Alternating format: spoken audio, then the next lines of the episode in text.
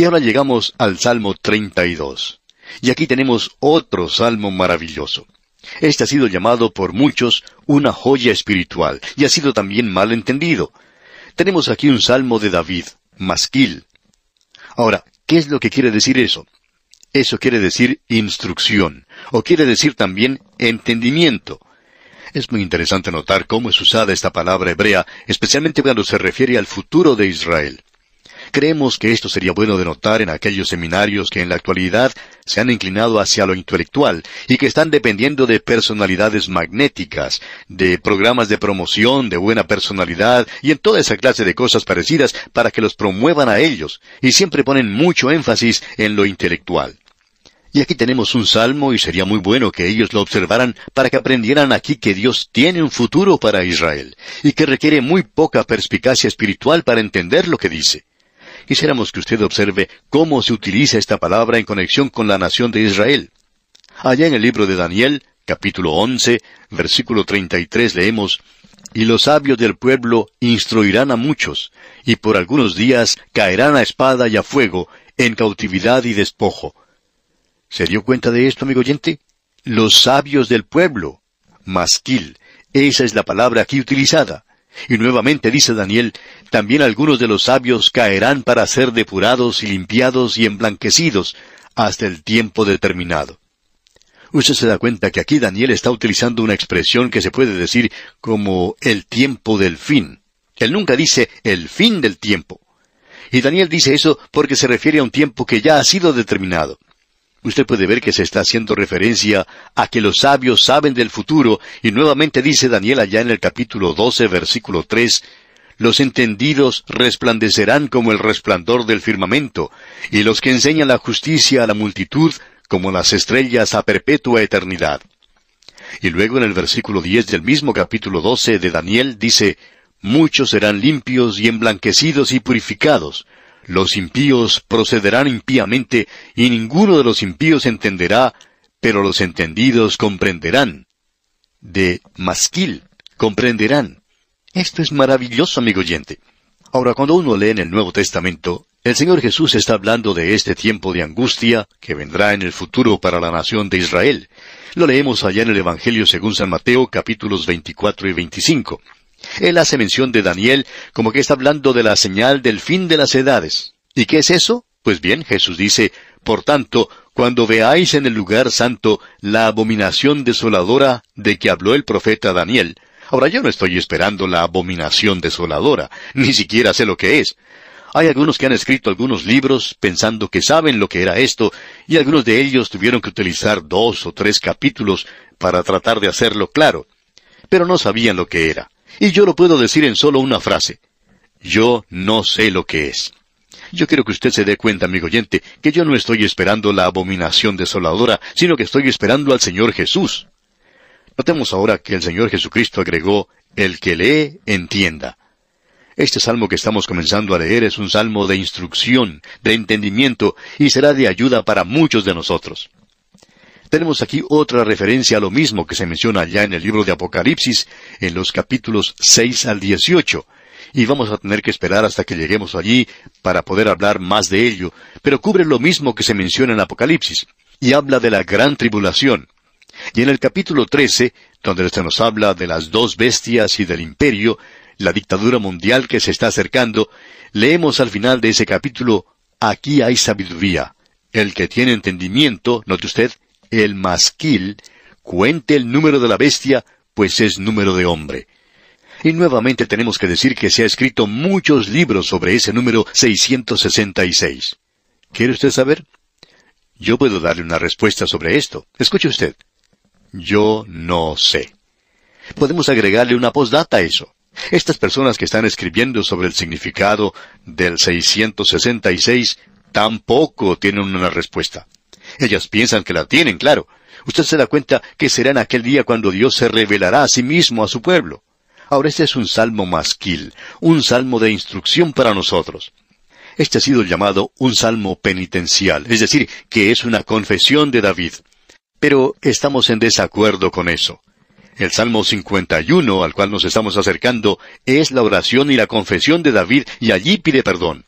Y es cuando David oró, luego que Natán el profeta le había dicho, tú eres ese hombre. Luego David hizo su confesión.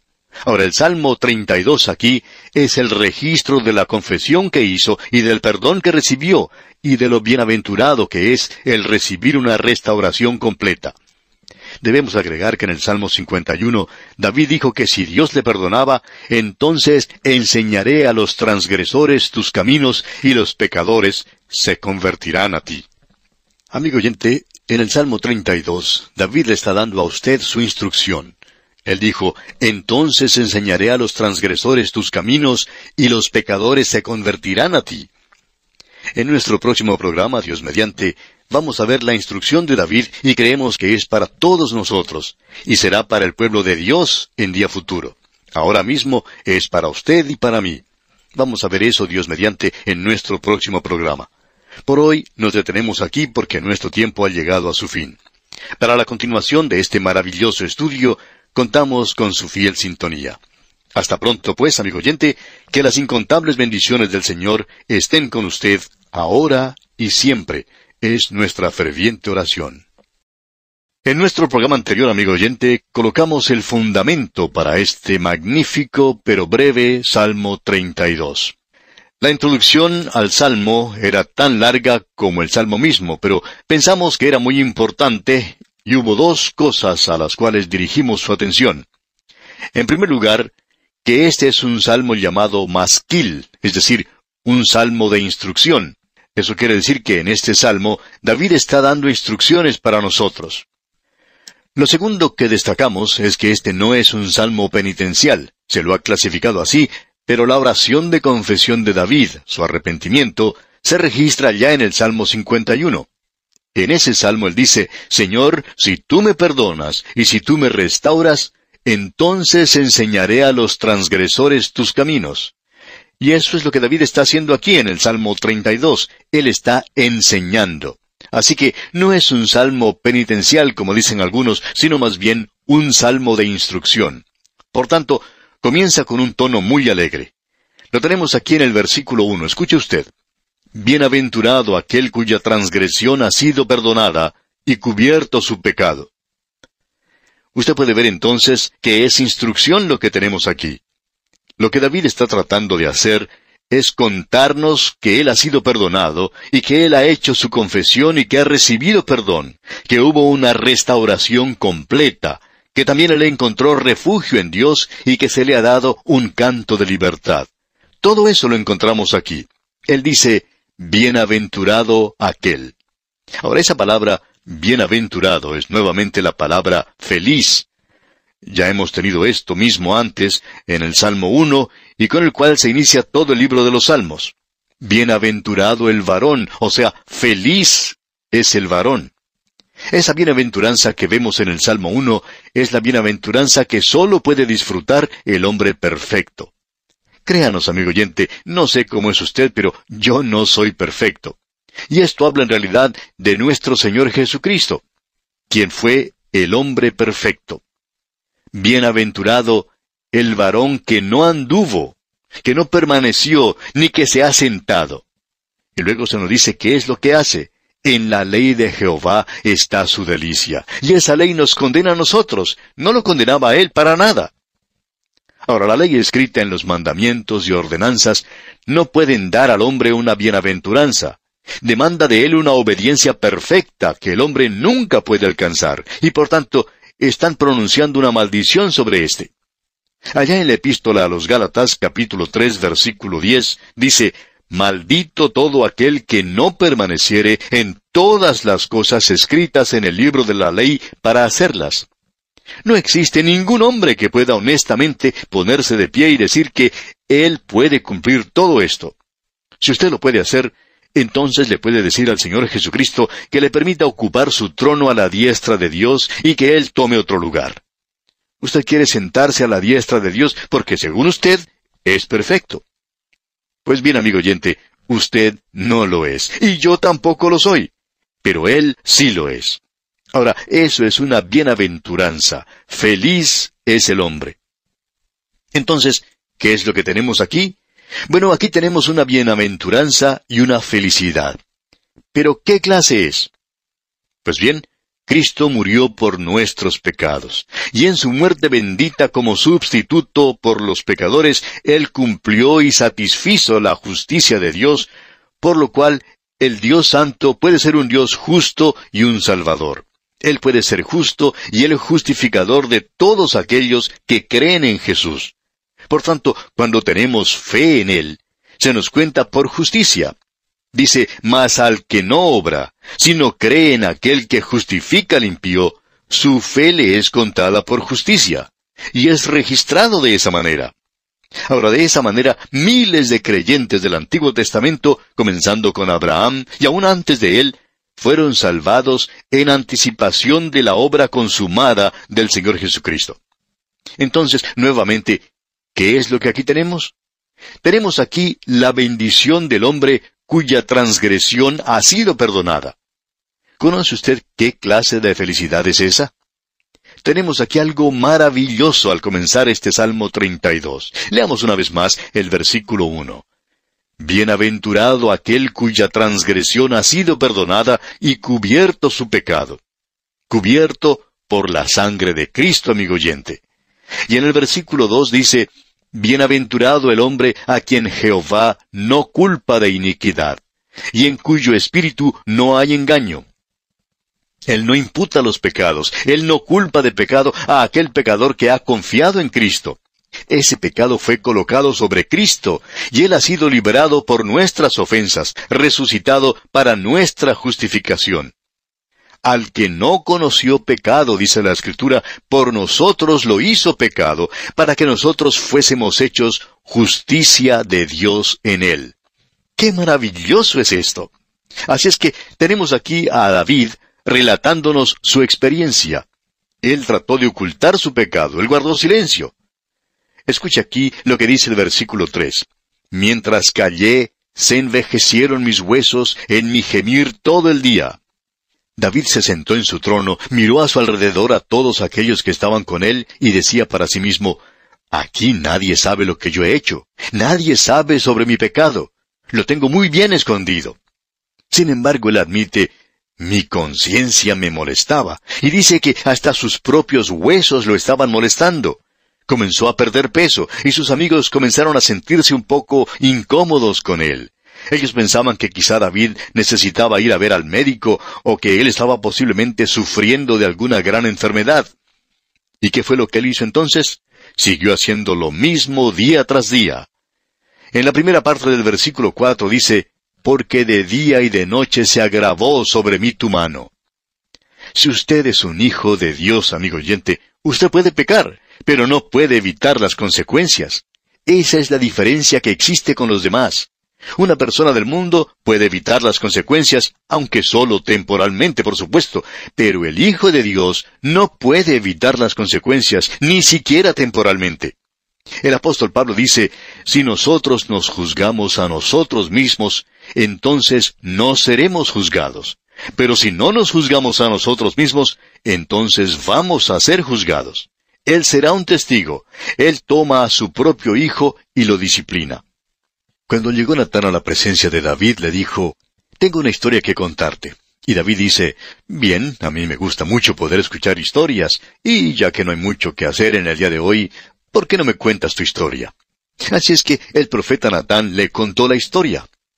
David entonces se enardeció mucho sobre lo que le estaba contando el profeta Natán, porque pensaba que era una historia cierta, y él pensaba, ¿dónde puede haber un hombre en mi reino capaz de hacer una cosa así? Y este rey se plantó delante de su trono y muy dispuesto a condenar a muerte a quien había hecho tal cosa, el tomar la corderita de ese hombre pobre y darle muerte y dejar a ese hombre en la pobreza. David se enojó en gran manera y le preguntó al profeta quién era ese hombre. Y Natán entonces le contestó, Tú eres aquel hombre, tú eres quien hizo eso.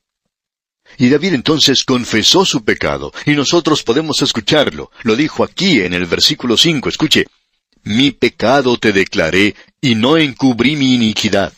Dije, confesaré mis transgresiones a Jehová, y tú perdonaste la maldad de mi pecado. Esta es una enseñanza muy buena para usted y para mí, amigo oyente. Si usted no está en comunión con Dios hoy y quiere conocer el camino de regreso, aquí tiene las instrucciones. Si confesamos nuestros pecados, Él es fiel y justo para perdonar nuestros pecados y limpiarnos de toda maldad. Aquí nos podemos dar cuenta de lo importante que es el tener un refugio. Todos nosotros necesitamos un lugar donde podamos ir.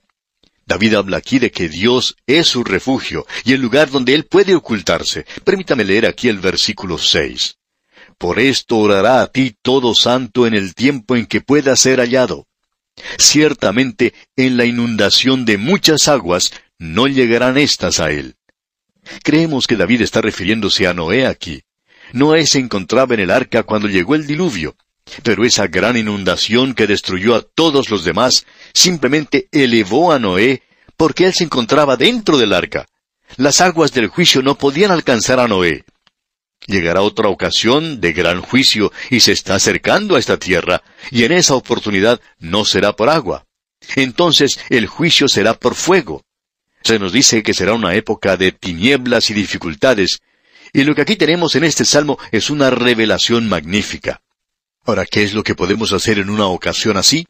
En la primera parte del versículo siete de este Salmo 32 leemos, Tú eres mi refugio. Amigo oyente, ¿está usted necesitando un refugio hoy? Pues bien, Dios es su refugio. El versículo siete dice en su totalidad, Tú eres mi refugio, me guardarás de la angustia, con cánticos de liberación me rodearás. Sela. Pare, mire y escuche. Eso es lo que quiere decir esta palabra Sela. Piense en esto. Esa palabra indica un descanso musical, y nos imaginamos que aquí la orquesta no interpretaba música alguna y que el coro tampoco cantaba nada. Era un momento de silencio. Uno podía pensar en las cosas que se había dicho. Piense, amigo oyente. ¿Ha perdido usted la comunión que tenía con Él? ¿Necesita usted un refugio? Ahora David dice aquí en el versículo ocho, Te haré entender y te enseñaré el camino en que debes andar. Sobre ti fijaré mis ojos. Para que Él pueda fijar sus ojos en nosotros, amigo oyente, tenemos que andar cerca del Señor. Hay algunas frases en la Biblia que quizá parezcan un poco humorísticas, y en el versículo nueve leemos, No seáis como el caballo, o como el mulo sin entendimiento, que han de ser sujetados con cabestro y con freno, porque si no, no se acercan a ti. Esto es algo cómico, ¿verdad? Y este versículo nos enseña algo de la providencia de Dios. Hay muchos creyentes en la actualidad que están en una órbita fuera de la voluntad de Dios. Se encuentran muy por allá en el espacio, pero Dios los va a guiar. Usted no estará flotando en el espacio, amigo oyente. Dios por su providencia lo dirige, lo guía a usted. Por tanto, es lo mismo como si se le pusiera cabestro y freno a un mulo. Estos animales son tercos, y uno es quien los tiene que guiar. Es como ese hombre que en cierta ocasión tuvo que salir con su mulo a llevar carga a un lugar, y antes de comenzar el viaje tomó un palo y le dio un golpe en la cabeza al animal. Alguien le preguntó por qué había hecho eso, y él le contestó, para que me preste atención. Amigo oyente, nosotros por lo general somos así. Y la Escritura utiliza la expresión de que no seamos como estos animales, que permitamos que Dios nos instruya, y necesitamos esa clase de instrucción. El Salmo finaliza en una nota de triunfo. Leamos el versículo once. Alegraos en Jehová y gozaos justos, y cantad con júbilo todos vosotros los rectos de corazón. Y así es en realidad, quien quiera que usted sea, donde quiera que usted esté y como quiera que esté.